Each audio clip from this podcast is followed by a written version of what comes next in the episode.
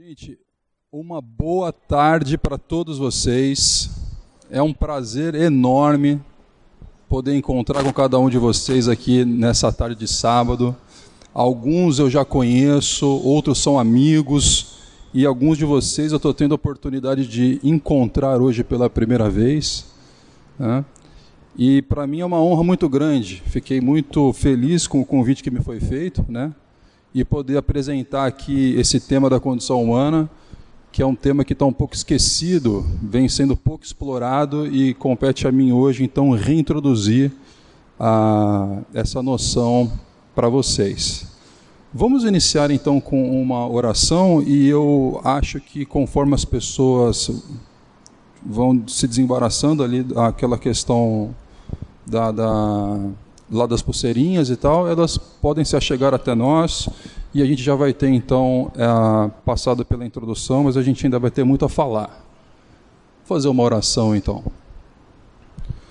Senhor, muito obrigado por essa tarde, muito obrigado por esse encontro, muito obrigado por nós podermos estar aqui na Sua casa, Pai, ouvindo mais, aprendendo mais, tomando mais consciência, Pai, da realidade humana Toca, Pai, na nossa consciência, abre, Pai, a nossa compreensão, para que a gente possa ter um momento proveitoso aqui, Pai. E tenha misericórdia de mim, Senhor. O Senhor conhece as minhas limitações. Tu sabes, Senhor Deus, o quanto eu preciso, Pai, do Teu Espírito Santo me auxiliando, Pai, para que eu tenha condições aqui de traduzir um pouco daquilo que eu tenho aprendido e que o Senhor tem me dado, Pai. É assim que eu oro, é, agradecido, Pai, em, em nome de Jesus. Amém. Eu gostaria de começar compartilhando com vocês algo que para mim é extraordinário. Gente, no dia de ontem, que foi 24 de agosto de 2018, fez exatos 10 anos da minha conversão. 10 anos.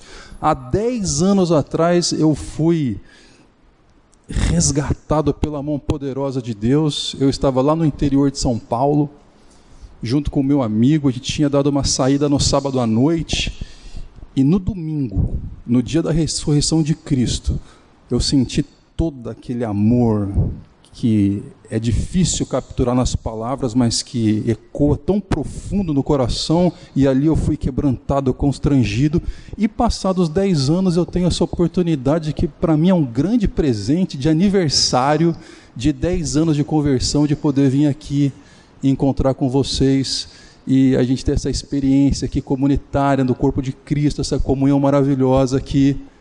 Então isso é um presente que eu estou recebendo aqui eu queria deixar isso daqui registrado. Outro ponto é o seguinte: essas reflexões que eu vou tentar trazer para vocês hoje aqui não são só minhas, é uma parceria, um trabalho que eu venho desenvolvendo há algum tempo, alguns anos com o pastor Daniel, desde que eu cheguei do interior de São Paulo, lá de Vinhedo, há cinco anos atrás, que eu encontrei e nasceu uma amizade muito bonita entre nós, que resultou numa primeira obra que vocês conhecem, que é a obra Celebrando a Vida, que nós chegamos quase a duas mil unidades colocadas em circulação vendidas. Ah, e esse tema aqui da condição humana, se o bom Deus assim permitir, em breve também será colocado numa obra e estará à disposição de vocês também. Então hoje eu vou dar uma pincelada em alguns pontos que eu reputar os pontos mais importantes de destaque, mas vocês em breve, se Deus quiser, poderão mergulhar numa obra de fôlego detalhadamente, que será o livrinho A Condição Humana. É, nós temos uma hora e quinze mais ou menos. Eu vou deixar o momento de perguntas, uns 15 minutinhos no final, para que a gente não perca a, o ritmo tá? Então a gente vai deixar mais para o final. O nosso tema é a condição humana, mas antes de mergulhar no tema da condição humana, eu gostaria de dar dois passinhos para trás. Então nós vamos cumprir o seguinte roteiro aqui. Primeiro nós vamos falar sobre a negação da pessoa. Depois nós falaremos sobre a complexidade humana e num terceiro momento sobre a condição humana. Sem esses dois primeiros passos preparatórios, a gente cai na condição humana sem os devidos pressupostos que permitam uma compreensão melhor sobre o tema. Tudo bem? Então vamos primeiro a negação da pessoa, depois nós veremos a complexidade humana e ah, depois nós adentraremos na é, temática própria mesmo aqui da, da nossa tarde de hoje. Gente, que tipo de pensamento é esse que nós vamos que eu vou tentar desenvolver aqui com vocês? É um tipo de pensamento chamado pensamento situacional. Por que situacional? Porque está totalmente implicado com a nossa existência. Não é assim matemática pura. O, o pensamento meramente conceitual, abstrato, você aprende, por exemplo, algumas noções de matemática pura, mas essa matemática pura não transforma a sua forma de ser. E a sua posição existencial também não altera a sua visão da matemática pura. Esse conhecimento aqui, esse tipo de pensamento aqui, é chamado de situacional, porque a nossa situação existencial faz com que nós tenhamos uma certa leitura sobre ele e conforme nós formos compreendendo o tema, nós vamos nos deslocando na nossa compreensão, que não é uma compreensão meramente intelectual, mas é de todo o nosso ser. Ou seja, o convite aqui, pela própria natureza do tema, é que nós não sejamos meramente turistas. O turista consome paisagem, mas que nós sejamos peregrinos, ou seja, que conforme, essa vi... conforme nós viajemos durante. É, por essa compreensão, nós mesmos vamos sendo transformados. É um saber-sabor. Lembrando que saber e sabor são palavras que têm o mesmo étimo, elas são originadas de um mesmo étimo. Por isso que Fernando Pessoa já havia falado que comer um fruto é saber-lhe o sentido. Então, o pensamento situacional nos desloca em nossa forma de ser. Tudo bem? Pode colocar a primeira imagem? E colocando a primeira imagem, eu já vou querer assim dizer: amor, muito obrigado por, por tudo que você fez, com tanto carinho. Se a Rô, que é minha esposa, não desse todo apoio para mim, eu não poderia fazer absolutamente nada. Muito obrigado, amor, por tudo que você fez para que fosse possível esse momento, viu, fofinha?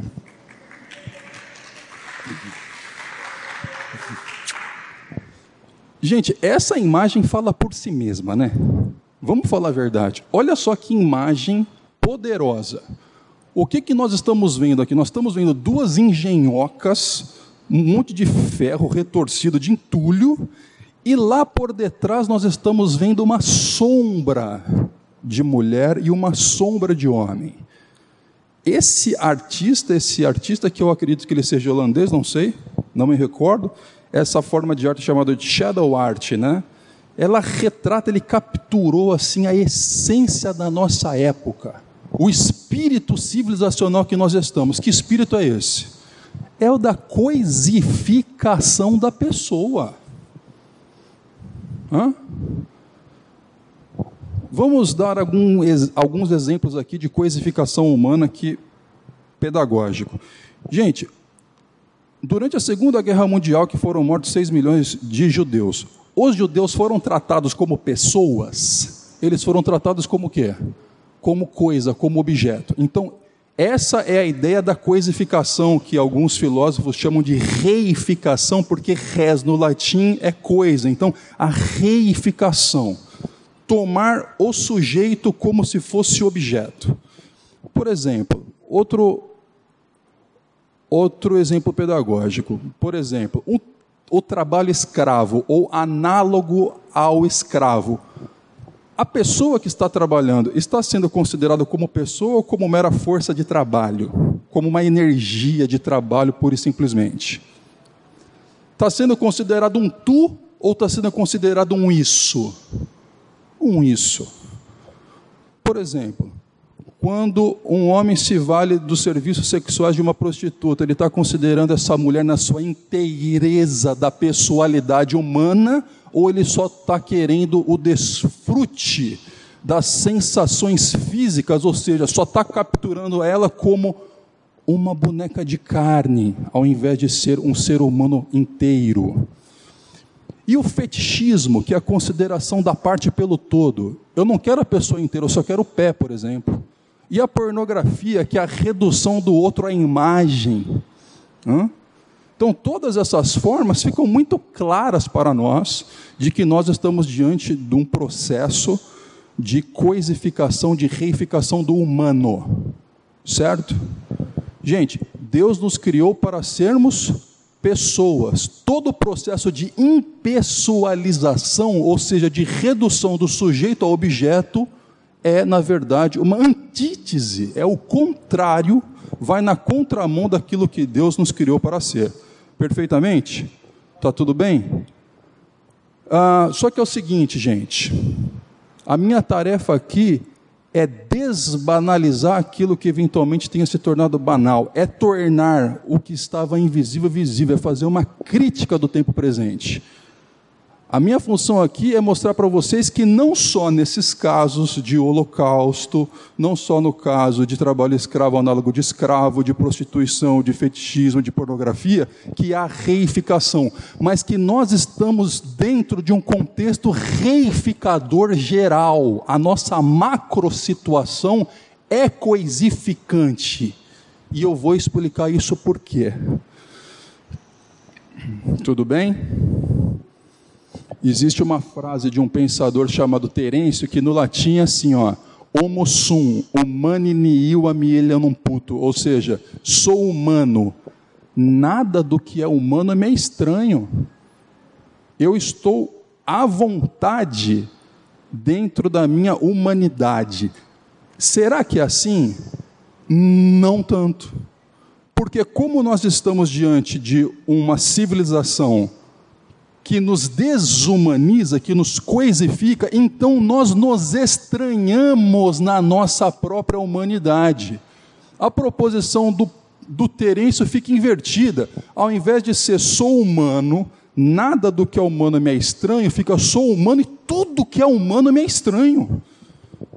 Eu fico alienado de mim mesmo, eu estranho a minha própria condição humana, a própria situação humana daria um trabalho grande e nós, nós tomaríamos todo o tempo para explicar o percurso civilizacional. Se a gente quisesse pontuar ali na modernidade, século XVI, e trazer até aqui, como é que foi se dando esse processo reificador? Mas eu vou deixar com vocês a sugestão da leitura de dois livros: A Morte da Razão, do Francis Schaeffer, e eu vou deixar também o livro A Abolição do Homem, do C.S. Lewis. O que, que é abolição? O que, que é abolir? Abolir é acabar, terminar. Né? A abolição do homem é o fim do homem. Então, esses dois livros ah, fazem eco com isso que eu estou dizendo aqui, que é esse processo de finalização do homem, de coisificação do homem, de desumanização do homem, de impessoalização da pessoa. Mas eu vou deixar para vocês aqui três ideias básicas. Onde é que começou este processo? Nietzsche falou o seguinte, ó, Deus está morto. Tanto é que vai ter um filme agora, né? Deus está morto, parte 3, né? Já teve parte 1, parte 2 e parte 3. Mas de quem que é essa proposição, Deus está morto? Do Friedrich Nietzsche. Ele não quis dizer exatamente que Deus, Deus, Deus estava morto, ele estava querendo falar sobre a morte da metafísica no Ocidente. Mas Deus está morto. Passado algum tempo depois, o Foucault falou o seguinte: o homem está morto. Passado algum tempo depois, agora recentemente eu li um livro de um camarada chamado Marcos Gabriel, e ele disse: o mundo não existe. Ou seja, nós passamos por três eclipses no céu do Ocidente. Primeiro foi um apagão de Deus depois foi um apagão do homem, agora é um profundo niilismo, nihil de nada, né? Um profundo niilismo de um apagão da própria realidade do mundo. Tudo que é exterior a mim é como se não existisse. Quem leu aquele livrinho O Segredo, né? O que, que aquele livrinho falava? Que a realidade é uma criação da nossa própria mente. Apagão de Deus, apagão do homem, apagão da realidade. E por que que é assim? O Paul Tonier, no outro livro que eu indico, chamado Mitos e Neuroses, da Sociedade Contemporânea, ele diz o seguinte: ao negar a Deus, a humanidade perdeu a noção de pessoa.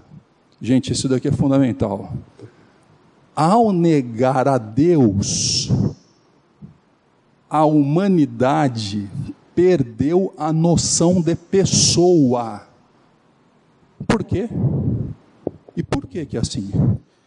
Vamos lembrar o que diz Gênesis 1, 26? E disse Deus: façamos o homem a nossa imagem e semelhança. Se eu tiro Deus da jogada, se Deus está morto, ou seja, se a pessoa eterna não existe mais, como eu sou um ser imagético, ou seja, feito à imagem de uma referência exterior a mim, se a pessoa eterna não existe mais, como é que eu vou me autocompreender como pessoa se eu perdi o referente absoluto do qual eu me valia para dizer quem eu era? Vocês entenderam o processo? Se Deus está morto, necessariamente o transcurso civilizacional leva a um suicídio antropológico. O teocídio, a morte de Deus, causa necessariamente um suicídio antropológico. Não é que todos os homens estão mortos fisicamente, mas eles perderam a noção de quem eles eram, porque a noção absoluta de quem nós somos reside em nós, não reside em ao negar a Deus, a humanidade perdeu a noção de. Deu para entender isso? O processo coisificador se impõe, se impõe no Ocidente desde quando Deus foi negado. E como é que ele foi negado? Não foi de um dia para o outro. Passamos do teísmo para o deísmo, do deísmo para o agnosticismo, do agnosticismo para o ateísmo e os neoateístas. O teísmo cristão, que é o teísmo mais forte que tem, garante a pessoalidade de Deus, por quê? Porque Deus de sempre no cristianismo foi triuno. Ou seja, ele não criou o mundo como Deus Brahma dos hindus porque ele estava se sentindo só, porque Deus já esteve só alguma vez na vida?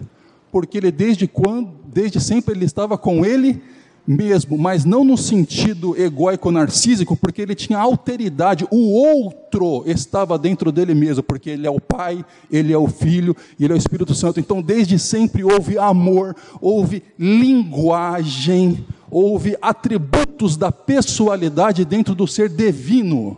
Divino não, né? Divino.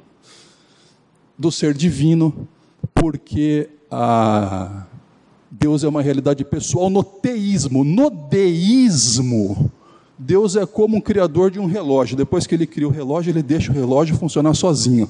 Já vai perdendo a pessoalidade, porque ele é criador, mas não é mais mantenedor do mundo.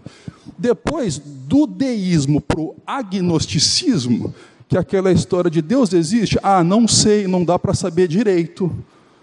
Já perde um pouco mais da força da personalidade divina, depois para o ateísmo de Feuerbach, para o ateísmo do Nietzsche, para o ateísmo de não sei de quem, é um pulo. Até as novas formas de ateísmo com Richard Dawkins e Daniel Dennett e outros e tantos mais. Vamos para frente aqui, ó. Ficou bem clara essa noção que é fundamental o processo de reificação, de coisificação do homem, ou seja, o estranhamento do ser humano na sua própria condição de ser pessoal, tem um primeiro endereço na negação de Deus.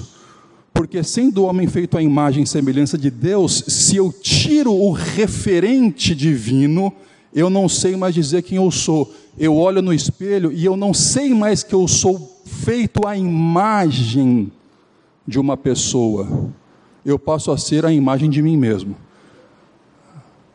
Tem um camarada chamado Protágoras que ele viveu, ele é contemporâneo ali de, de Sócrates, alguma coisa assim, em Atenas, e ele dizia o seguinte: Protágoras falava o seguinte, ó, o homem é a medida de todas as coisas. Alguém já ouviu essa expressão?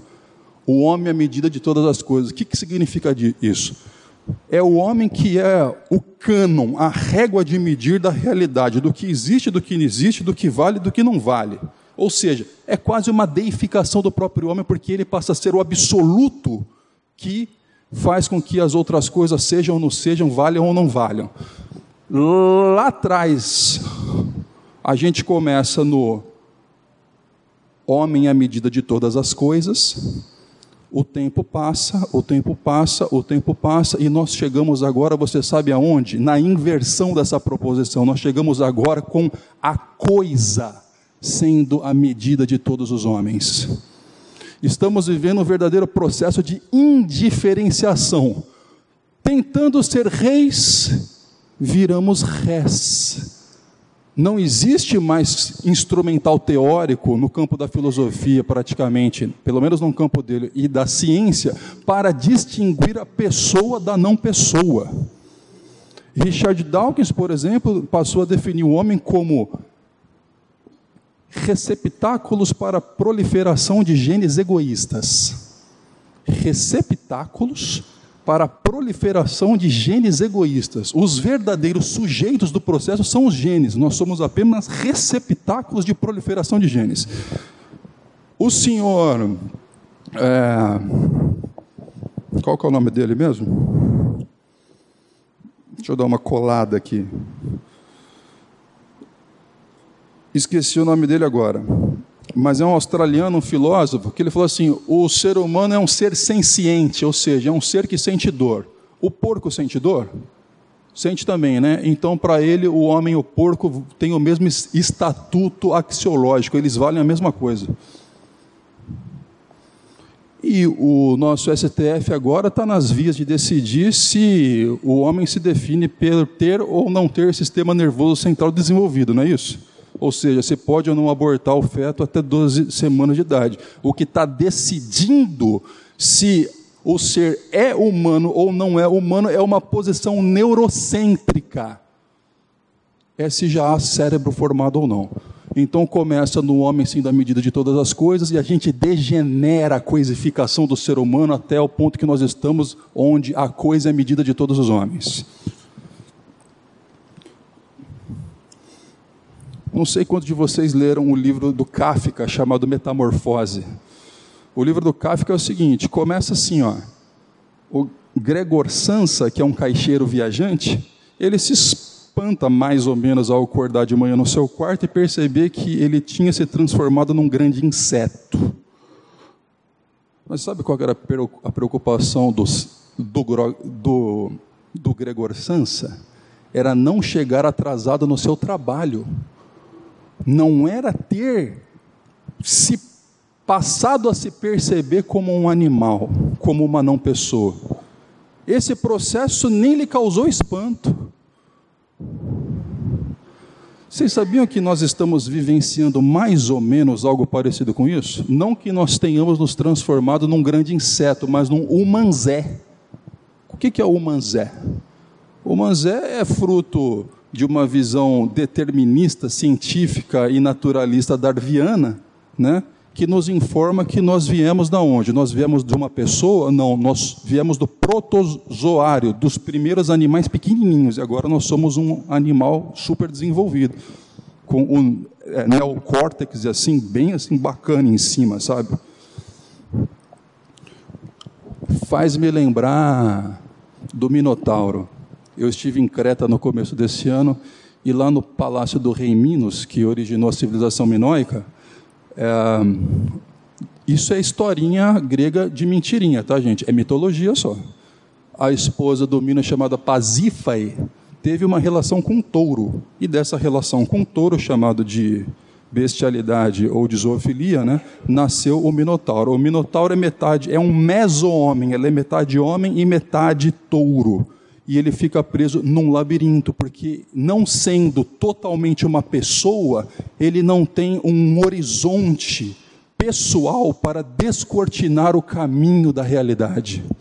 Ele está preso numa charada labiríntica. É exatamente aqui, nesse ponto civilizacional, que nós nos encontramos no tempo presente, que eu tentei fazer essa crítica nessa breve introdução.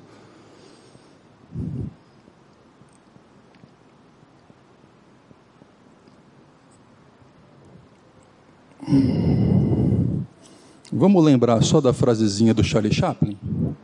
Não sois máquinas, não sois gados, homens é que sois.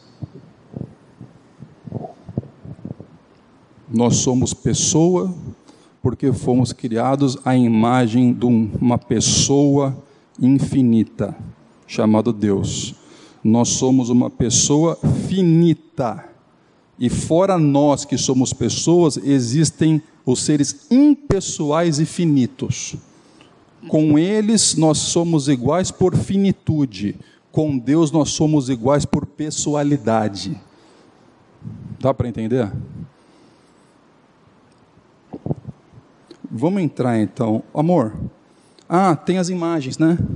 Aí eu estava lá na, lá na Áustria o ano passado, pensando nessas coisas aqui, quando eu me deparei com esta loja de roupa infantil. Olha lá. Viram? Vocês estão entendendo ou não? Não? A grande saída humanista que o ser humano quer dar para si mesmo, ou é via ah, uma concepção híbrida de humanidade, né, em que o super-homem está mais para Homem-Aranha, né? É engraçado como isso pega a garotada, né? Você pode ver que filme do super-homem está vazio. Ninguém mais quer ser o super-homem. Agora, o filme do Homem-Aranha, a concepção híbrida do ser humano, né? o Humanzé, ah, esse faz sucesso. Próximo, amor. O problema não está só lá fora, não. Fui num restaurante em Tiradentes no começo desse ano aqui, comida maravilhosa que eu sugiro que vocês provem, quem gostar de mexicano.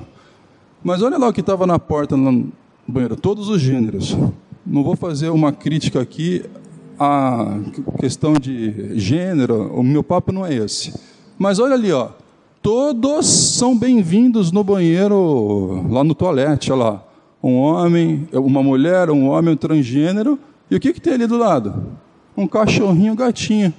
Lembrei o nome do filósofo australiano Peter Singer, é um banheiro Peter Singer ali, ó, em que a dignidade do ser, o critério da dignidade do ser é a pergunta: você é senciente? Você sente dor ou não? Se você sentir dor, você vale que nem um ser humano. A galinha e o ser humano é a mesma coisa.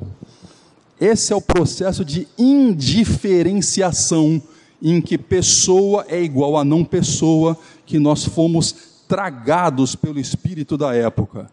Isso não afeta só a mim individualmente e nem só a você individualmente, mas é o curso civilizacional em que nós estamos. Última imagem, amor. Esse daí sou eu. Eu fui lá em, lá em Praga, aí um artista fenomenal é muito bacana esses artistas que conseguem fazer a sua arte com materiais tão simples, né? Ele só precisava de um bloquinho de papéis pretos. Ele falou assim, dois minutos, na língua dele lá que eu não entendia, Roberto entendeu. Em dois minutos eu faço você de perfil. E ele realmente ele faz mesmo. É uma tesourinha pequenininha. Ele pega esse papel preto, olhando para você assim, em dois minutos ele faz essa imagem. Para mim, essa imagem é representativa do espírito da época. Você vê o coração saltado, ou seja, o centro da pessoalidade está presente, mas a forma como nós nos capturamos é uma captura pela sombra, é uma captura distante, é um estranhamento de ser humano como somos, e aí nós voltamos à primeira imagem da shadow art que foi fenomenalmente capturada pela sensibilidade do artista. Isso daqui representa um ser humano na época presente, um total alienação da compreensão do que seja uma pessoa.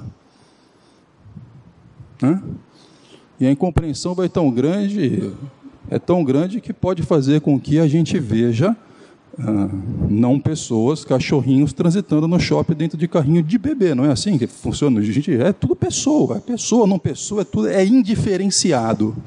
Né?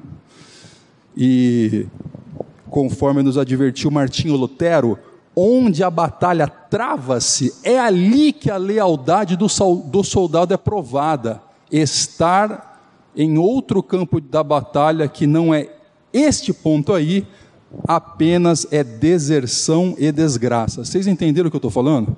Martinho Lutero falou o seguinte: cada época faz com que a batalha, a verdadeira batalha, se concentre num ponto. Você batalhar no outro ponto nada mais é do que a pura deserção. Hã? E Jesus falou o seguinte: não adianta você coar o mosquito e deixar passar o quê? O? O camelo. E qual que é o camelo que nós estamos falando aqui? É a coisificação do humano. Não adianta nós nos apegarmos a detalhes se o ser humano já foi coisificado, se ele já virou coisa, não tem mais o que fazer. Entenderam? Qual que é o compromisso da igreja? O compromisso da igreja, eu vou falar de uma distopia, de um futuro ruim. Vamos supor que daqui 100 ou 200 anos, as pessoas tenham caminhado tanto nesse sentido da alienação de ser pessoa, que elas terão que perguntar à verdadeira igreja de Cristo o seguinte: elas terão que vir em, em algum de nós e perguntar o seguinte: Pois não, deixa eu fazer uma pergunta para você. O que é ser pessoa? a igreja vai ser a guardiã do sentido de ser pessoa no mundo. Se alguém quiser saber o que é ser pessoa, terão que perguntar para a verdadeira igreja de Cristo, porque ela vai ser a habitação do ser pessoal. Todo o resto foi capturado nas malhas do curso impessoalizador do espírito da época. Porque se o mundo jaz no maligno, necessariamente, se Deus é pessoa, o mundo vai caminhar por qual curso? Da impessoalizar? São, isso é uma necessidade. Se impõe como um e dois, como um e um são dois. Não precisa fazer muito esforço intelectual para compreender isso. E não adianta coar o mosquito se passar o quê? Se passar o camelo, bicho. O evangelho deve ser a contracultura pessoal em meio a um mundo indiferenciado e impessoal. Última citação da introdução, Rolian Marias. O cristianismo, nesta perspectiva aqui, o cristianismo consiste na visão do homem como pessoa. Forte isso, né? O cristianismo consiste na visão do homem como pessoa Outras visões de mundo vão perceber um homem como um mero boneco de carne, como um protozoário hiperdesenvolvido e outras visões mais. O problema é que a nossa visão de quem seja o homem implica diretamente no modo como nós nos relacionamos com o homem se eu tenho uma definição estreita e pueril de quem seja o ser humano, necessariamente eu vou tratá-lo como tal. No nazismo era comum na época os nazistas definirem um judeu como alguém que consegue, cujo corpo consegue produzir tanto de fósforo e tanto de sabão. Porque ele era capturado só pela corporeidade e ali ele valia ou não valia pela equivalência que tinha com os elementos químicos do qual era formado. A complexidade humana. Vamos para a nossa segunda parada de hoje? Vocês estão comigo? Dá um joinha para mim então.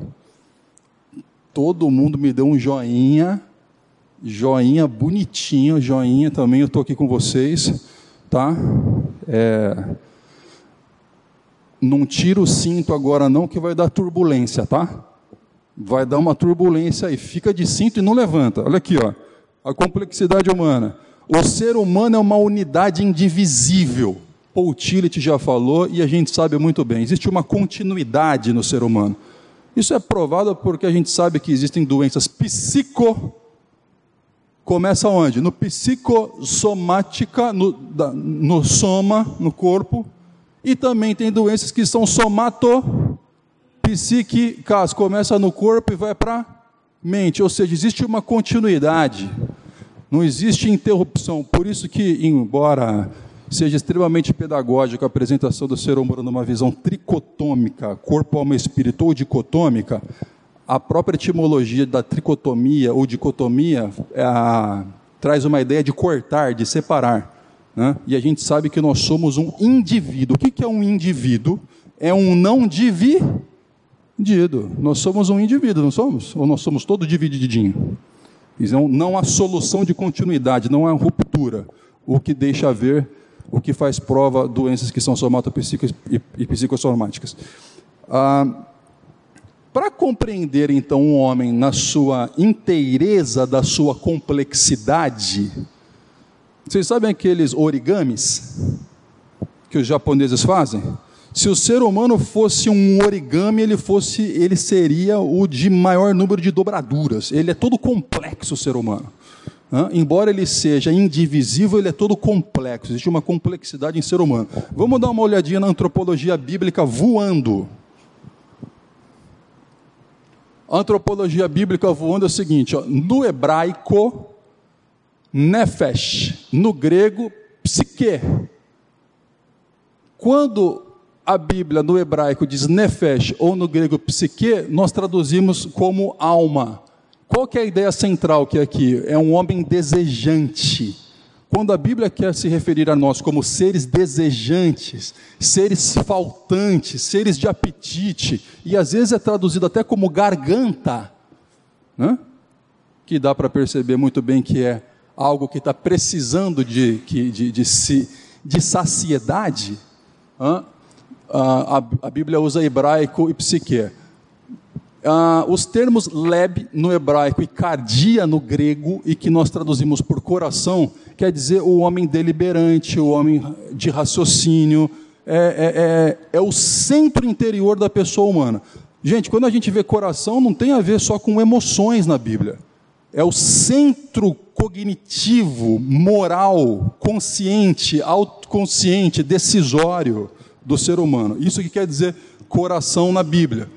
No, no hebraico, leb, no grego, cardia.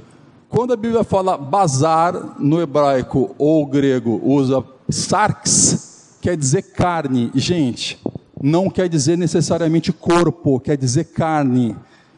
A ideia central é homem contingente, o homem que não é autossuficiente um homem que não tem uma natureza que seja a, é a autossuficiente, é uma, é, uma, é uma natureza contingente. Qual que é a ideia de contingência? Um ser contingente é um ser necessário. É um ser que não é necessário.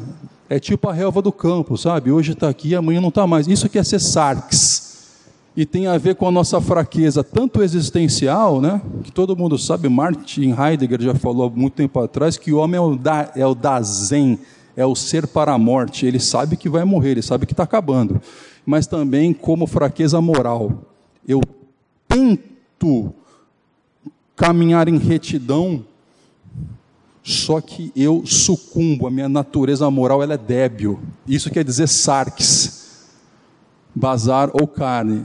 Quando no hebraico diz rua ou no grego pneuma, nós traduzimos em espírito. Pode ser tanto o espírito de Deus quanto o espírito do homem. Ambos são traduzidos como espírito e referência a pneuma e ruá. É o homem vivente.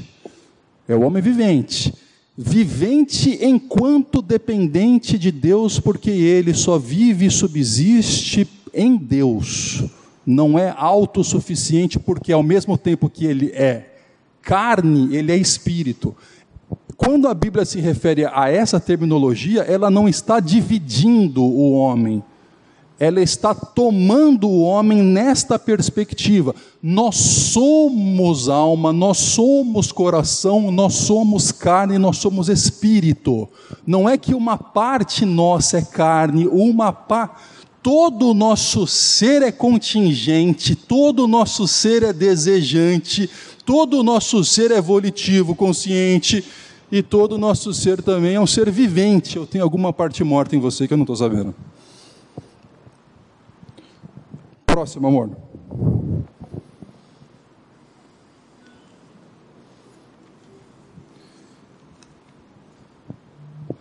Colocando uma outra chave de compreensão, eu desdobrei em 30 aspectos a complexidade humana. A gente pegou o origami e a gente viu de quantas obras ele, de quantas dobras ele era feito. Olha lá. A gente pode compreender mais ou menos o seguinte: isso, de novo, não, não, não, não são partes. Tá? A estrutura constitutiva de um ser humano tem aspectos bióticos que é esse verdinho de baixo, tem aspectos sensitivos, que são o amarelo, tem aspectos perceptivos, que é aquele azul mais escuro, e tem aspectos que eu vou chamar de espiritivos, que são esses ah, do azul mais claro da parte de cima. Obviamente que eu estou com uma tentação de ah, prendê-los nessa tenda até às 10 da noite, e vocês não ouvirão Joshua eu ficarei, vai ser cárcere privado, e eu vou falar a de cada uma dessas linhas, e vocês vão ouvir cada uma delas. Eu, gente, eu não posso fazer isso com vocês. Então eu vou ter que passar esse slide assim, como se eu já tivesse falado. Mas nós vamos fazer só o seguinte, ó.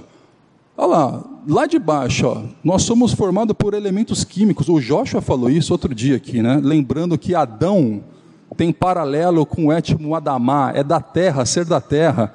Nós temos todos os elementos químicos presentes na terra, para vocês terem uma ideia, 65% da gente é, é oxigênio, 60% do nosso peso é água. Mas a gente vale por causa disso? Porque o nosso corpo é feito de oxigênio, porque dá para fazer sabão quando você pega um cadáver e tem fósforo, tem enxofre. Não. Mas nós temos isso. Nós somos isso também. O nosso código genético é herdado dos nossos genitores, os cromossomos vêm do pai, os cromossomos vêm da mãe, coisa e tal.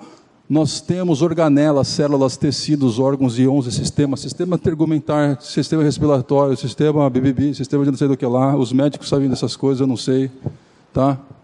E, e o nosso corpo ele faz a, a autopoiese. O que, que é autopoiese? Poiese é criação, auto é próprio. Ele se autocria. O que, que quer dizer isso? Por exemplo, eu vou comer um frango. Vocês gostam de frango? Quando a gente come o frango, a carne do frango se transforma em quê? Em nós mesmos. Como é que a gente consegue fazer com que o frango deixe de ser frango e se transforme na nossa própria composição? Porque nosso organismo tem registros que são já genéticos, nós herdamos esses registros, mas fazem a nossa autopoiese. Essa que é a briga entre os seres vivos, né? Porque um ser vivo olha para o outro e a luta sem palavras é a seguinte, ó, quem de nós vai se transformar em quem? Hã? Certo? Eu quero fazer a minha, a minha autopoiese a partir dos materiais dele, e ele quer fazer, e o leão quer fazer a autopoiese dele a partir dos meus, dos meus materiais, entenderam? Tá bom, muito lindo, pula tudo, vamos lá para o último, fé. Também é o aspecto ou o modo pístico, porque pistes é fé. É ali, lá em cima, ali, ó, que está o nosso ser, que é um ser com uma janela para a transcendência. Nós somos um ser de fronteira, entendeu? Nós ficamos entre a imanência e a transcendência, por isso que nós somos tão paradoxais, né? Certo? Vamos para frente, amor.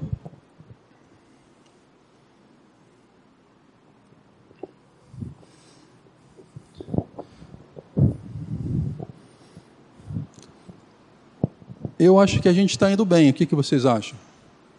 Está dando tudo certo? Então vamos continuar desse jeito? Gente, Deus não é um minimalista, tá? Eu sei que está na moda o minimalismo, então, mas Deus é um maximalista, né? Ele desdobra, ele forma a gente com 30 aspectos modais. Blá, blá, blá, e qual que é a tentação do cientificismo materialismo moderno? É dizer que só um desses aspectos é um aspecto fundante no ser humano e todos os outros são, são meros epifenômenos, assim, ó, consequenciais só. Né? Se você for pegar, por exemplo, um historicista, ele vai falar que o ser humano é feito pela história inteiro, assim, inteiro, inteiro, inteiro, inteiro. Ele pega o aspecto que era um dos 30 e faz com que ele seja fundante de todos os outros. Né? Ou se você pega, por exemplo, um Richard Dawkins, que é um biólogo, e ele vai usar essa chave da biologia como uma explicação de todo o resto no ser humano, ele vai chegar naquela definição pueril de que o ser humano é um, é um receptáculo para a proliferação de genes egoístas. Amor, coloca a próxima imagem, por favor. Por falar em redução, eu estive. Não, a, a, a anterior é essa. Que isso? Que imagem estranha. Eu estive na academia, não na academia de ginástica, porque eu não vou faz um ano e meio, mas na academia que era a escola de Platão em Atenas. Então, só as ruínas. E algum tempo atrás, século acho que século 4 antes de Cristo, alguma coisa assim, o Platão tinha dado a definição da seguinte forma. Ele falou assim: "O ser humano é um bípede sem pena". Olha a definição. Não contemplou nem contemplou um dos aspectos, né? Faltou outros 29. Por isso que nós não podemos ser especialistas, tá? O mundo está cheio de especialistas. Eu agradeço muito ao Neil Barreto, que na contracapa do livro colocou que eu e o Daniel, mas o que se refere a mim, eu era especialista em gente, mas eu não tenho como ser especialista em gente, porque cada pessoa é um universo que precisa de uma visão toda integrada, não há especialidade possível para flagrar o fenômeno humano em toda a sua inteireza. Eu preciso ser um não especialista para compreender o ser humano. Mas aí o Platão falou que o ser humano era um bípede sem pena, aí o, o, esse, esse senhor, chamado Diógenes, que é um filósofo cínico da época helênica, do helenismo, ele falou assim: ah, é? Platão então definiu o ser humano dessa forma reduzida, né? dessa forma pequena. Então vou fazer o seguinte: eu vou levar para Platão o homem dele no meio da academia. E aí um dia o Platão estava com seus alunos em Atenas e tal, fica numa parte ali a uns dois ou três quilômetros longe do Paternon, mas foi até lá caminhando, chegou, gente, eu achei o homem de Platão. Pegou uma galo depenado e falou: "Tá aqui, ó, encontrei o homem de Platão". Então nós temos que tomar muito cuidado com as definições, com as noções que nós temos acerca de quem seja o homem, para que o Diógenes não nos apresente na nossa cara e de forma flagrante todas as reduções impróprias a que nós ficamos reféns pelo espírito coisificador da época.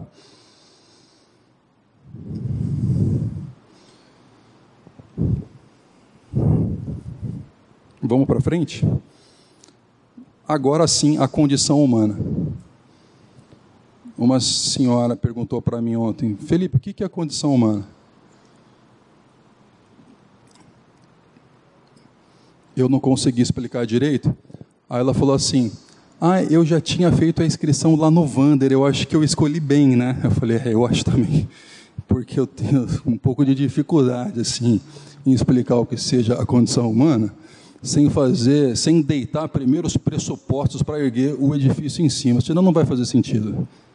É, com condição humana eu quero dizer o ambiente existencial, não no sentido personalista, não, no sentido universal, de todos nós, o ambiente existencial formado pelas vivências fundamentais da existência humana todos que somos humanos participamos dessas vivências fundamentais.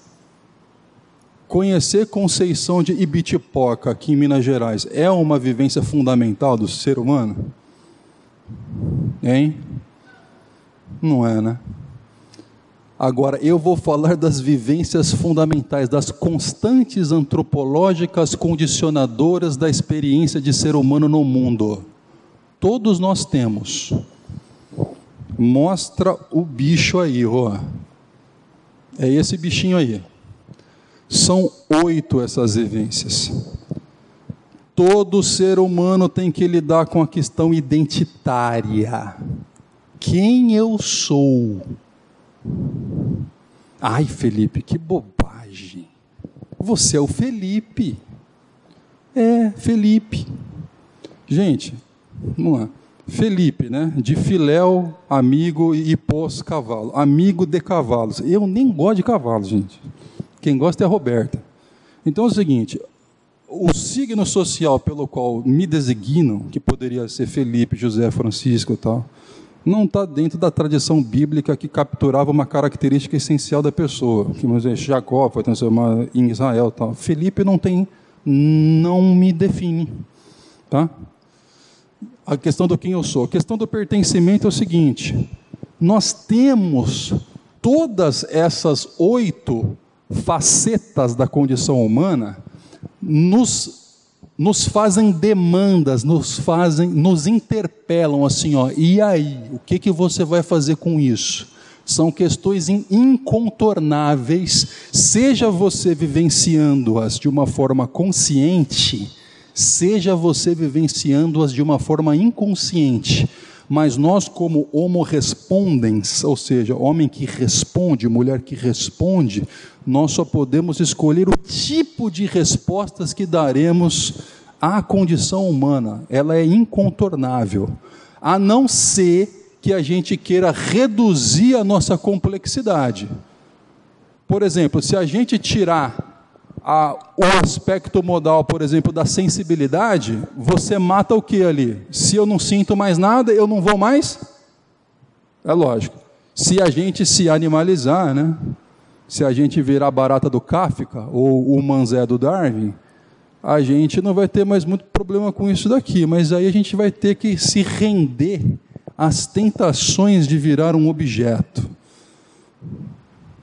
Se a gente não quiser virar um objeto, nós vamos ter que nos firmar na nossa complexidade de 30 aspectos modais e, mesmo assim, procurar alguma resposta às nossas condicionantes. Vamos lá quem eu sou, pertencimento é o seguinte: todo ser humano quer fazer parte, todo ser humano quer estar vinculado.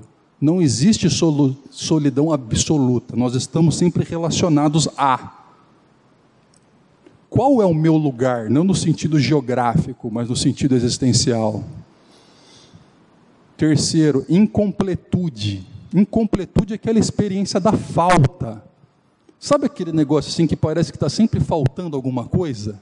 Vocês já passaram por isso? Ou vocês já não passaram por isso? Por exemplo, gente, eu tenho 1,98m. Faltou dois. Faltou dois. É a falta. Por que, que nós temos essa experiência fundamental de sermos faltantes? Vamos lá na antropologia bíblica, porque nós somos alma. No grego era o que, que era mesmo?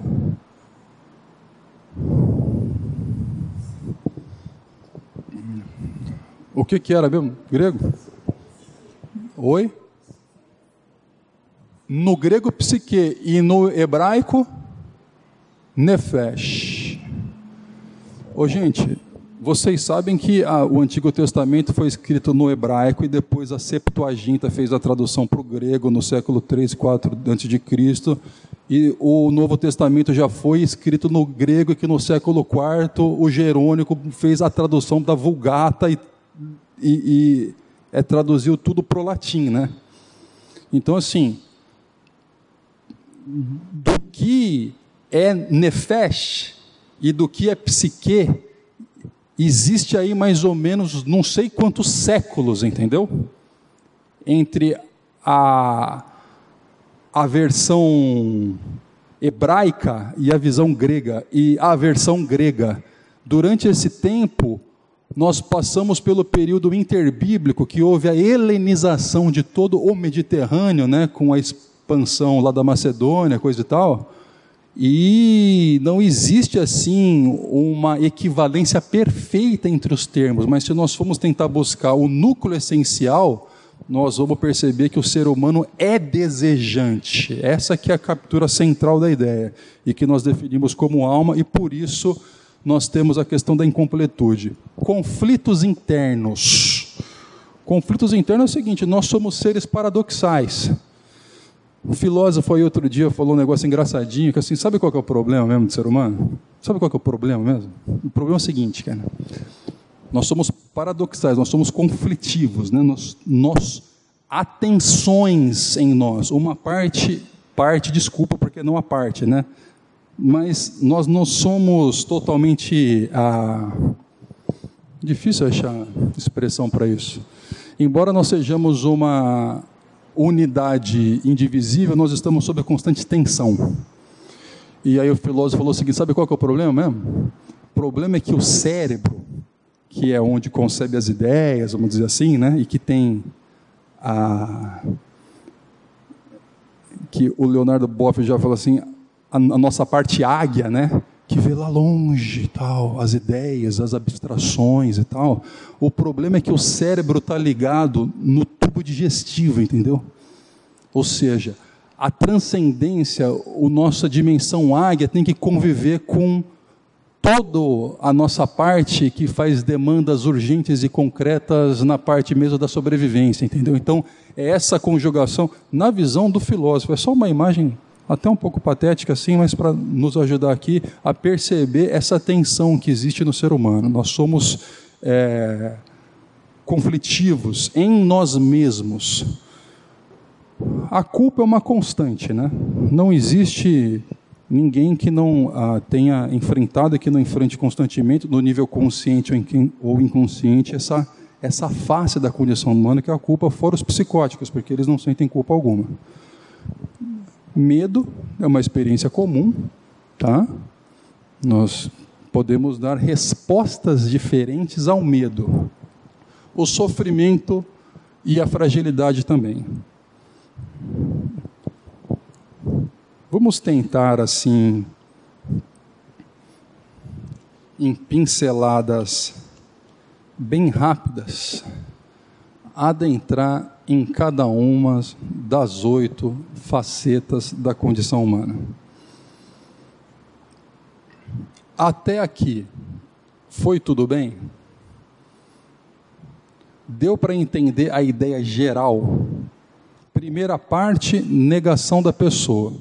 Não adianta olhar para o detalhe e deixar passar o camelo, né? Nós temos que de, ser defensores da pessoalidade. Parte 2 agora. Não há pessoalidade sem complexidade. O ser humano é o homo complexus, é o ser complexo. E eu tentei desdobrar em 30 aspectos modais para que nós não tenhamos dúvidas de toda a nossa complexidade. E por fim, agora nós estamos vendo aquelas experiências antropológicas, quer dizer, de todo ser humano, universais, das quais nós todos participamos, quer queiramos nós ou não. E eu digo mais: para a compreensão da condição humana, nós temos que perceber que há um princípio chamado princípio hologramático. O que quer dizer o princípio hologramático? Que a identidade, ela também participa do pertencimento, da incompletude, dos conflitos internos, da culpa. Por isso, ela está relacionada a cada uma das outras sete. Então, a identidade está ligada ao oito, está ligada ao sete, está ligada ao seis, ao cinco, ao quatro, ao três e ao dois. Dentro daqui nós vemos, ó, aqueles níveis bióticos, os níveis sensitivos, os níveis perceptivos e os níveis espiritivos nas suas respectivas cores, tá?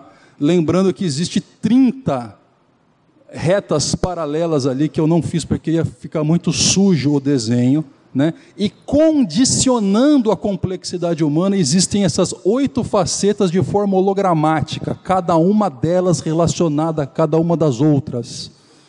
Tudo bem?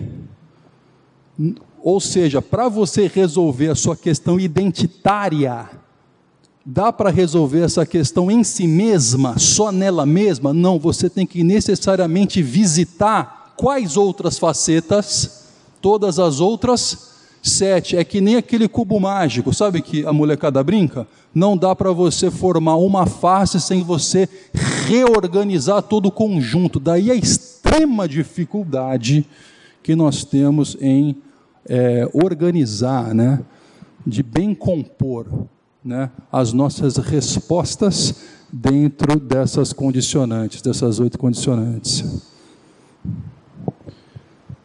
Identidade. Tenho cinco minutos para cada uma delas.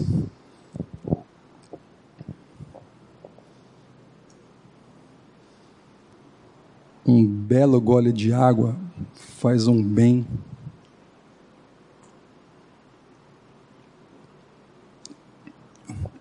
Coisa boa é beber água, né? A identidade é a seguinte: a demanda por saber quem somos vem do coração, porque é o coração não como uma parte nossa, mas como, como se fosse a centralidade do nosso ser, né? refletida em todas as outras é, figuras que a, a antropologia bíblica usa, mas é do coração que vem a reflexão, né? E aí o coração ele se pergunta o seguinte: o coração se pergunta o seguinte: quem é esse que pergunta, né? Ou seja, o sol é muito grande, não é? O sol é bem grandão, né? Só que ele tem autoconsciência. Ou melhor, ele tem consciência. Se a gente defender o panpsiquismo, nós vamos dizer que o sol tem consciência, mas aí não vale, né? Sol não tem consciência, muito menos autoconsciência. A autoconsciência é a consciência que tem consciência. Isso nós temos. Então a consciência faz um looping sobre si mesma e se indaga: quem é você? Hã? Essa inversão na história da filosofia é marcada justamente pelos pré-socráticos e Sócrates, porque os pré-socráticos se indagavam sobre o que é o mundo. Aí o Sócrates, ele introverte a questão de seguinte, mas quem é o homem? Porque sem saber primeiro quem é o homem, não tem como saber quem, como é o mundo, né? Foi da cosmologia para a antropologia filosófica. Ah, vocês viram aquele filminho do Borne, Identidade Borne? A história é a seguinte: o, o moço está dentro do mar, desmaiado, de repente ele acorda e está todo mundo perseguindo ele, e ele tem que descobrir, você sabe o que? Ele tem que descobrir quem ele é. E aí ele vai até um banco onde tem, acho que é na Suíça, onde tem os documentos dele, coisa e tal. Gente, de uma certa forma, todos nós somos born. Todos nós estamos em busca, nós estamos vivenciando uma saga identitária. Todos nós vivenciamos uma saga identitária. Por isso é tão gostoso ver o filme, porque é uma identificação com o personagem. Né? Nós vemos o filme achando que nós estamos vendo Borne, mas nós estamos nos vendo no Borne. Por isso que é tão bom ver certos filmes. Cuidado com os filmes que você gosta de assistir, porque denuncia sua sombra, né? Como o Jung gostava de falar, né? Que se identifica com aquelas coisas que você está assistindo. Mas existe uma dificuldade muito grande de solucionar a questão identitária, que é a seguinte: em rápidos pontos, eu fui transformado desde a hora que eu comecei a falar aqui, há uma hora atrás? Ou eu sou. As minhas emoções flutuaram, hum? eu tive sensações diferentes, hum? as minhas memórias foram alteradas, de certa medida, né? ou seja, eu passei por algumas transformações. Passei, não passei?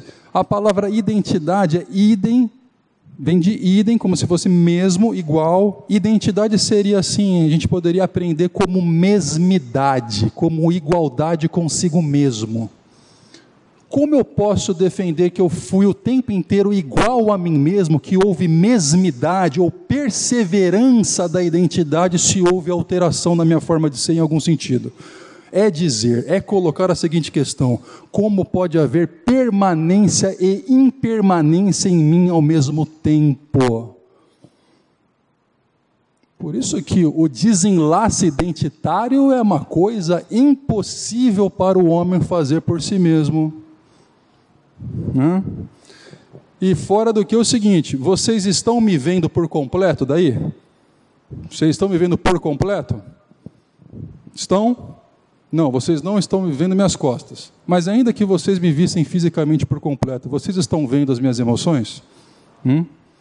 Vocês sabem o que eu estou pensando? Não. Então, assim como vocês não me veem por completo, eu também posso, não posso me ver com, por completo. Apenas a onisciência pode me flagrar na inteireza do meu ser. Eu sou mistério para mim mesmo. Hã? Por exemplo, a, a autoimagem que eu formo de mim depende das, das memórias que eu tenho a meu respeito, mas as memórias são seletivas, porque elas só capturam aquilo que teve uma impressão emocional em mim ou por repetição. Quem faz concurso público sabe disso. Se eu só recordo partes da minha vida autobiográfica, então necessariamente a minha autoimagem confere com o meu ser total? Não, não é possível que seja assim. E pior do que isso, antes mesmo que eu falasse eu, antes mesmo que eu soubesse falar, quando eu era um bebezinho, os meus pais já me falaram, né? Eles falavam ao meu respeito antes que eu mesmo pudesse falar, né? Uma observação interessante do Lacan, né? Que quer dizer o seguinte: vocês já viram que o bebezinho falou o seguinte? O nenê quer mamar. Ele não fala? Ele fala eu quero mamar ou o neném quer, o neném quer mamar? Eu não tive filho ainda, mas eu acho que é isso, não é? O neném quer mamar, não é? Ou seja, ele primeiro se concebe como a terceira pessoa de um outro antes de se pessoalizar como eu diante dele mesmo. Ou seja, a autorreferência vem antes da autorreferência. Eu me capto pela fala e pelos olhos do outro antes que eu tenha olhos para mim mesmo. Tudo isso vai gerando drama identitário. Né? E por isso que nós estamos na saga Born. Todo mundo cheio de querendo saber quem é, como não sabe, tem que fazer assim. Um tem que ler 50 mil livros, que é o meu caso, para parecer que é, mas acha que não é. A outra tem que colocar o cabelo da cor, aí tira da cor, aí põe da cor de novo. É a saga identitária que agoniza o ser pessoal. Cansem. Então tem que descansar. Como é que faz para descansar da saga identitária? Quer saber? Vou contar para vocês, mas antes disso eu vou colocar mais um nó. Eu gosto de criar problema, não gosto de resolver nenhum. O negócio é o seguinte: quanto é que vocês pagam por isso que eu tenho aqui no bolso? Quanto é que vocês pagam por isso que eu tenho aqui no bolso? Fala aí, fala aí, fala aí, fala aí. Dez reais? Corajoso, dois. Oh, gostei da resposta do Serjão. Por que, que você não paga nada, Serjão? Porque não tem nada, você não sabe que não tem nada. Gente, é o seguinte, a resposta é a seguinte: eu não pago nada porque eu não sei o que você tem no bolso. A questão identitária vem antes da questão valorativa. Quem não sabe quem é, não sabe quanto vale. Por isso nós temos problemas de estimar-nos. A questão identitária é logicamente anterior à questão da estima. Aqui, ó. Lê a orelha do livro. Felipe de Souza Silva, pós-graduado, não sei que lá, e bibibi, frequentou a escola da baixa autoestima. Sou formado nesse negócio. É? Sou formado na história, na história não, na escola da baixa autoestima e da crise identitária. É o filéu e pós, é o que gosta de cavalo, né? Não gosto nem de cavalo, eu não gostava nem de mim mesmo, porque quem não sabe quem é, não sabe quanto. É simples, é tudo bem simplesinho, não é? Hã? Depois que explica, não fica? Fica tudo facinho, né? Uhum.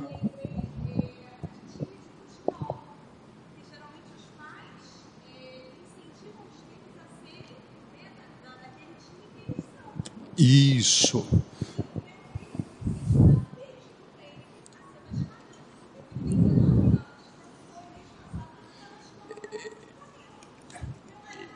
Ele saiu do jugo.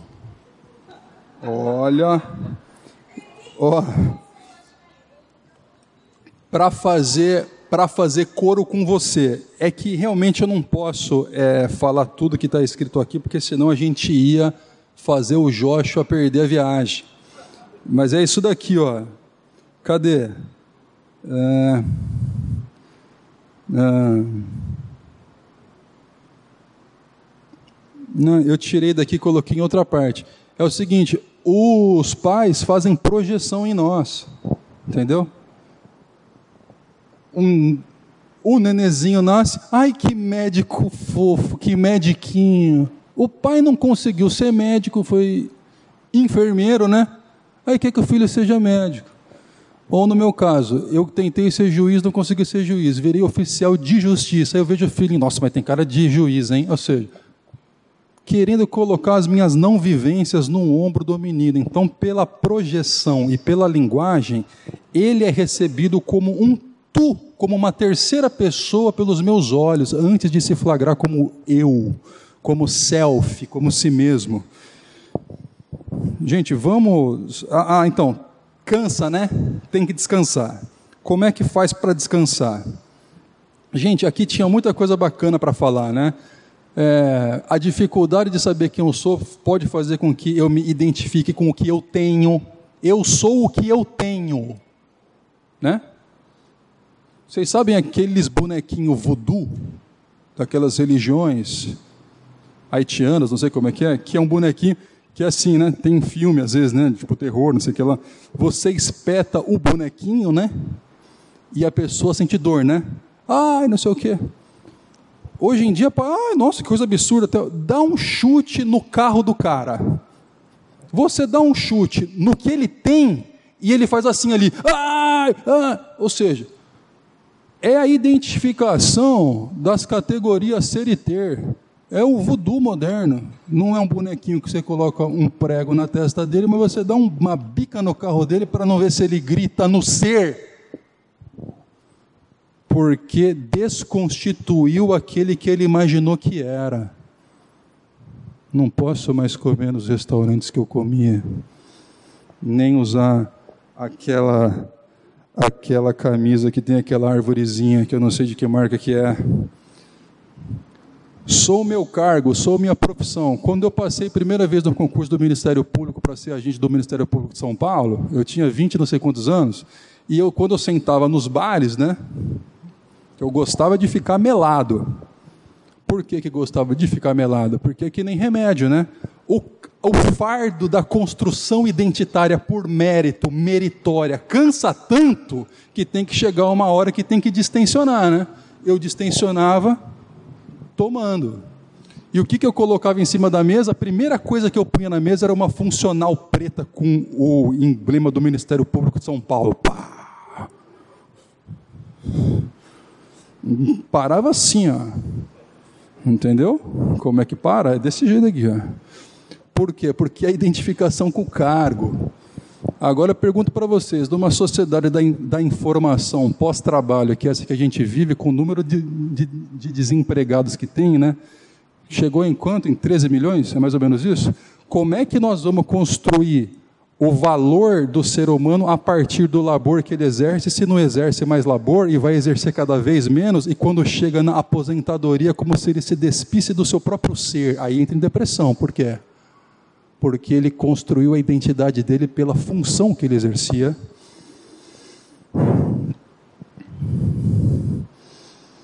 Sou enquanto pareço ser uma beleza com o Instagram, né, velho? Se eu receber tantas curtidas, eu sou. Se eu não receber essas curtidas, eu não sou. É uma dificuldade na sociedade escópica que é a junção da sociedade do espetáculo com a sociedade Foucaultiana da disciplina, em que todos olham espe espetacularmente para todo mundo, esperando um show que eu quero me mostrar a todo custo. E eu adorava me mostrar, hein? Ainda gosto um pouco, hein? Só que eu gostava demais, eu precisava dessa validação do outro. Lá em Vinhedo, eu corria nas, nas estradinhas de terra lá, né? Só que quando eu via que ia aparecer uma pessoa, você sabe o que, que eu fazia? Eu acelerava. Por quê? Porque eu queria mostrar para os outros performaticamente uma identidade de personagem ao invés de uma identidade de pessoa. Entendeu como funciona? Só que aí eu mudei para o Rio de Janeiro, fui morar em Copacabana. E aí eu encontrava com pessoas toda hora lá no calçadão. Não é que nem vinheta que eu encontrava a cada 15 minutos. E aí eu comecei a correr rápido o calçadão inteiro.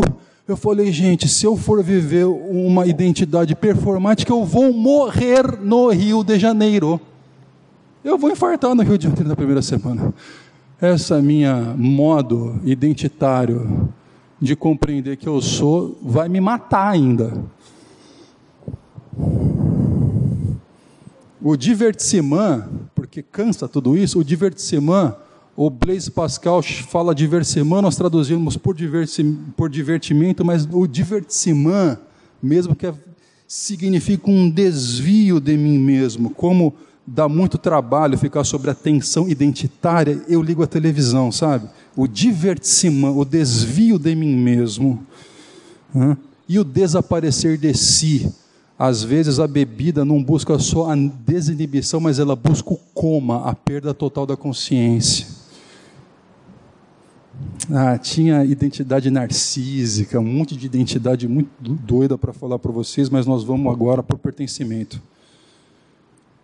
Eu acho que quando a Rô levanta a sobrancelha direita, ela quer dizer para mim o seguinte: você sabe por que você não passou naquele concurso público, Felipe? Porque você tirou 10 na primeira questão e deixou tudo o resto em branco. Ou seja, eu me esmero para explicar os, alguns tópicos e eu acabo depois não conseguindo cumprir o cronograma, mas eu sei que vocês são misericordiosos e que vão me perdoar, não vão? Não então deixa o Joshua falar sozinho, nós vamos ficar aqui até as 10. Vamos embora. Pertencimento. O que? Pode, amor? Essa é. Ixi! É, essa daqui. Vocês querem ver a minha carteira de oficial de justiça? Querem ver? É essa daqui, ó. ó. Essa daqui é minha carteira de oficial de justiça. Só que olha como é que eu estava por, lá por baixo. Olha lá. Ou seja, esse negócio de identificação com o cargo e venda performática e da personagem como se fosse a sua própria pessoa é mais falido do que não sei do que. A verdade é essa daí, ó. Tava de bermudão, tava nem aí. Mas quem me vê na carteira de oficial de justiça, velho? E eu chego, e eu não chego assim, né, brincando, eu chego. Tudo bem? Tudo jóia.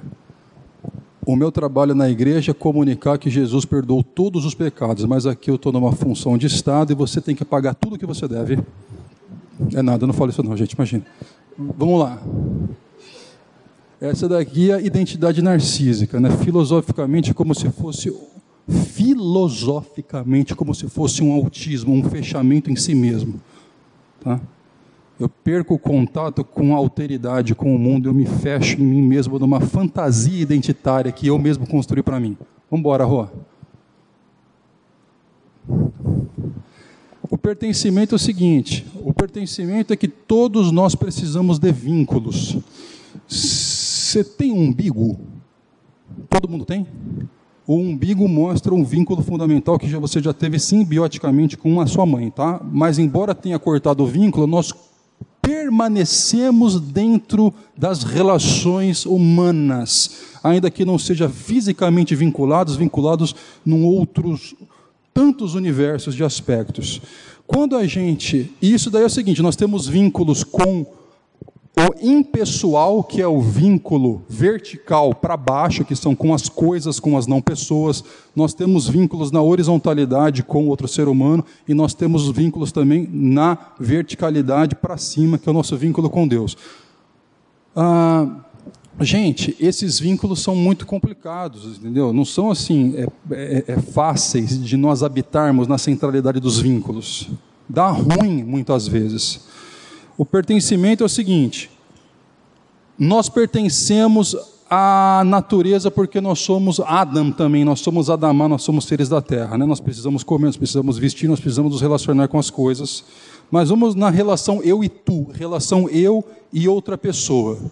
Gente, nós desde sempre estivemos relacionados com as outras pessoas.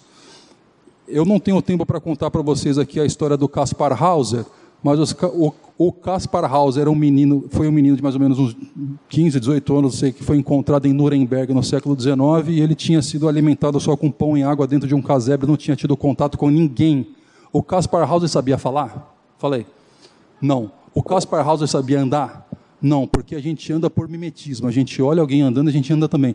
O Kaspar Hauser não tinha linguagem, então ele tinha uma, dire... uma relação direta com as coisas como se não pertencesse a nenhum mundo de intersubjetividade humana. Então ele não se sentia vinculado com ninguém. Eu e a Roberta fomos passear em Veneza esse ano. Olha que bonitinho. Estava passando músicas de Vivaldi aqui no começo. E nós fomos jantar e antes fomos ouvir uma música, fomos ouvir Vivaldi e tal, bacana. Na volta, estava tudo perfeito, maravilhoso, gente. Choveu, eu pisei na poça, foi, foi, foi na, foi na. Não sei o que aconteceu. Eu sei que ela foi para frente, eu fui para trás. Gente, depois de em Veneza ter ouvido Vivaldi jantado, eu sei que nós nos desencontramos, eu sei que de repente aquela Veneza, que era um cosmo que era um todo organizado, porque ela era vivenciada dentro da nossa relação e ela fazia sentido para nós. Quando eu me perdi da Roberta, aquela Veneza se caotizou e o que era paisagístico e maravilhoso acabou sendo transformado num labirinto, porque aquela Veneza que eu experienciava na relação eu e tu era uma Veneza nossa, a minha Veneza vivenciada sozinha não era a mesma Veneza.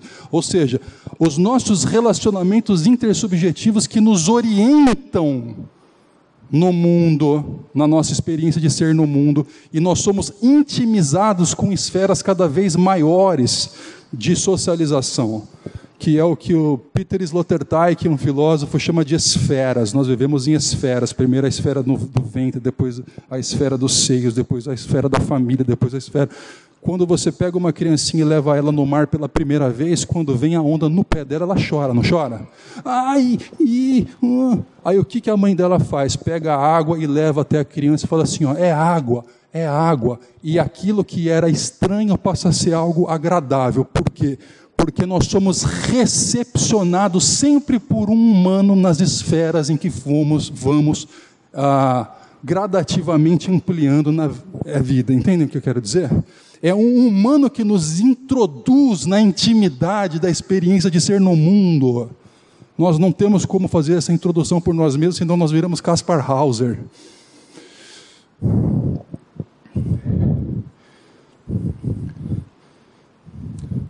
Só que é o seguinte, como é muito difícil habitar na horizontalidade das relações, a gente às vezes quer ficar por cima e às vezes a gente quer ficar por baixo. Quando a gente fica por cima, na verdade, a gente quer fazer um pertencimento por dominação, sádico. Quando a gente fica por baixo, a gente quer fazer um pertencimento por submissão, que é um pertencimento masoquista. O sádico quer fazer do outro uma slime, uma massinha na nossa mão para que ele seja transformado na imagem e semelhança do que eu quero. E o pertencimento por submissão, eu cedo a, ao que ele quer que eu seja, que nem aquela música, né? Hum, eu quero você como eu quero.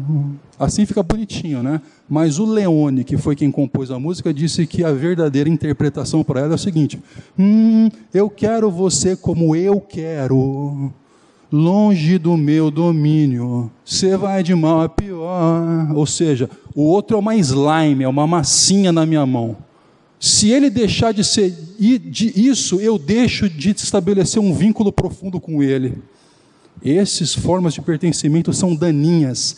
E a forma de pertencimento multitudinária, que eu me sinto pertencente ao todo quando eu diluo a minha identidade e viro um camaleão torcidas de futebol, você acha que a Omarada gosta de ver jogo? Gosta nada, gosta de ver a sua voz sumir na multidão. É uma forma de pertencimento precária que começa e acaba, só que ele se sentiu um com o todo. E aí, quando a gente não tem ser humano para estabelecer esse vínculo de horizontalidade, a gente volta naquele estado inicial de indiferenciação e a gente começa não só coisificar as pessoas, mas subjetivar as coisas. E aí a gente vai para a história do náufrago. ele desterrado da humanidade, da intersubjetividade, ele começa a olhar para uma bola e chamar a bola de Senhor. Wilson, Wilson. Ou seja, quantas vezes transformamos uma coisa em um pão para que possamos experimentar algum nível de pertencimento, mas um nível deturpado, porque uma coisa nunca será uma pessoa. Uh, o Aldous Huxley no mundo, no livro Admirável Mundo Novo e desculpa, no livro Abrindo as Portas da Percepção, que originou o nome da banda The Doors, né? ele fazia experiências com mescalina, que é uma droga, e neste momento ele se sentia um com as outras coisas. Então, o pertencimento por indução química também cria fantasia da união, do vínculo profundo com as outras, mas, com as outras coisas, mas é só uma, é só algo é, fictício. Não lê não, que não vale a pena. É só ele relatando as viagens que ele teve com a droga. Oi? O outro é Admirável Mundo Novo. Esse é bom. É, amor, coloca para mim a outra, por gentileza. O ser humano como falta tem esse livrinho, uma parte que falta, que é super bonitinho, mas parece que a parte que falta é pouca, né? Coloca outra imagem, amor. Essa é a verdadeira parte que falta em nós. Ó. Olha o tamanho. Tem uma diferença muito grande em, falar eu tenho um abacaxi e eu sou um abacaxi, não é? Bem diferente. Em Gênesis está escrito que nós nos tornamos almas viventes, não é que nós temos uma alma, nós somos desejantes, nós somos faltantes, nós somos uma garganta aberta para a transcendência. E o nosso desejo é infinito, porque ele só pode ser completo pela pessoalidade infinita de Deus. E aqui a gente faz uma junção entre pertencimento na verticalidade superior, né? E alguma resposta, tentativa de resposta da incompletude.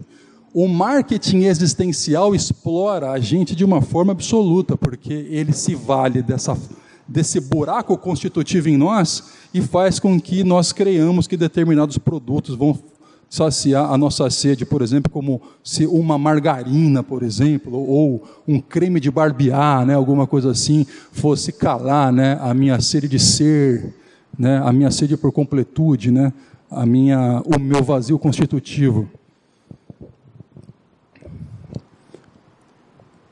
É, gente, deixa eu perguntar uma coisa para vocês aqui.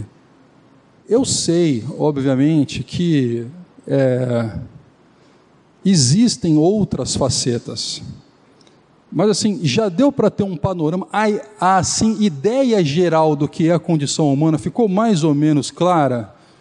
E se vocês quiserem é, é, ter um detalhamento maior sobre o que seja isso, em todas as suas, ah, em toda a sua realidade, eu convidaria vocês a ler o livro que é, vai ser escrito, está sendo escrito, mas se Deus quiser, em breve vai estar à disposição de vocês.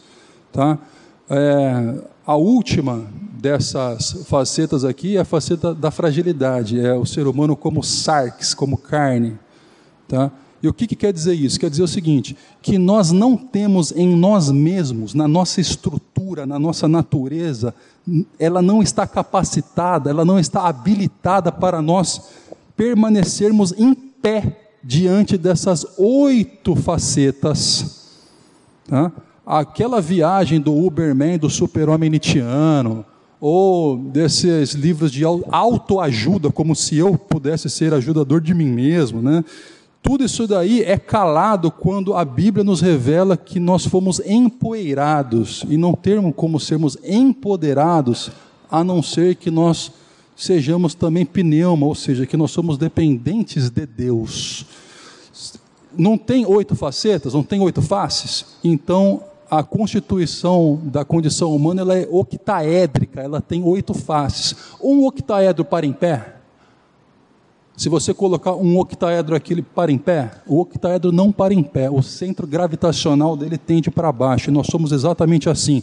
Nós não conseguimos suportar a gravidade existencial centrípeta que vem das oito facetas diante de nós, então nós cedemos e nós envergamos o nosso caráter, porque não é impossível permanecer em pé, porque a nossa estrutura, pelo contrário do que afirmou Pelágio, ela não é autossuficiente, ela é débil, ela é sarx. Um, um octaedro tem 12 arestas.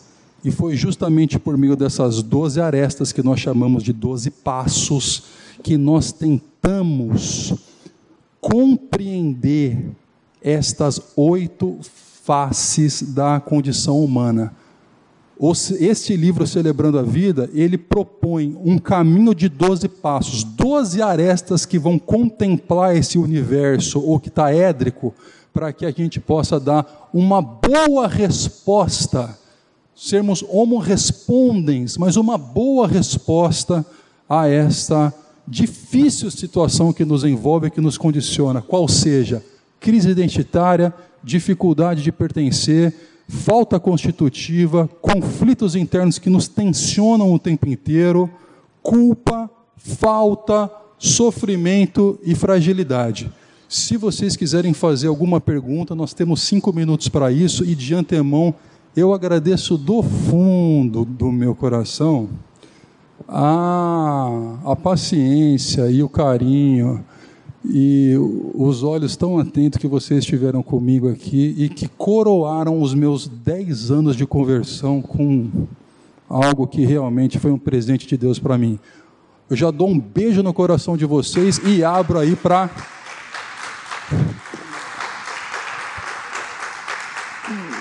para perguntas que provavelmente eu não saberei responder, mas pode perguntar.